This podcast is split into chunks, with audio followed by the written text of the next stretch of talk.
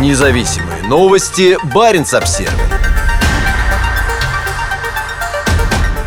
На севере Швеции появился первый в мире электрический подземный самосвал с кузовом из стали, сделанный без использования ископаемого топлива. Презентация первого электросамосвала МТ-42, который называют прорывом в процессе перехода горнодобывающей промышленности к экологически устойчивым низкоуглеродным решениям, состоялась на этой неделе. Крупнейший в Европе производитель железной руды, компания LKAB, готова запустить машину в работу на глубине несколько сотен метров на своем заполярном руднике. Мало того, что автомобиль приводится в движение аккумуляторной батареей и не производит выбросов углерода. Его огромный кузов для перевозки обработки руды, изготовленной стали, при производстве которой на крупнейшем в Скандинавии сталелитейном заводе SSAB в шведском Лулио не использовалось ископаемое топливо. Баренц Обзервер уже писал о стремлении шведской компании стать первым в мире производителем стали с минимальным углеродным следом. Наша сталь, изготовленная без использования ископаемого топлива, мгновенно снижает углеродный след почти до нуля без ущерба для высокого качества и свойств, ожидаемых от стали производства SSAB. Это та же самая сталь, только без негативного воздействия на окружающую среду, заявил Йони Шострем, глава подразделения специальных сталей SSAB. Использование этой технологии позволяет сократить выбросы углекислого газа при производстве одного кузова для подземного самосвала на 10 тонн. Это примерно равно выбросам пяти бензиновых легковых автомобилей в течение целого года. Аккумуляторы для Mindtrack MT-42 более года проходили испытания в условиях крайне низких температур на горнодобывающих предприятиях, в частности на золотом руднике Кителя в финской Лапландии. Соглашение с SSAB об использовании стали, изготовленной без использования ископаемого топлива для производства электрических грузовиков, также подписала и компания Volvo. Volvo уже поставила первые из 44-тонных тяжелых электрических грузовиков, серийное производство которых началось в сентябре, Амазону и датской судоходной компании DFDS. При производстве экологически чистой стали для восстановления металла из руды используется водород, а не уголь, в результате чего вместо выбросов углекислого газа образуется вода.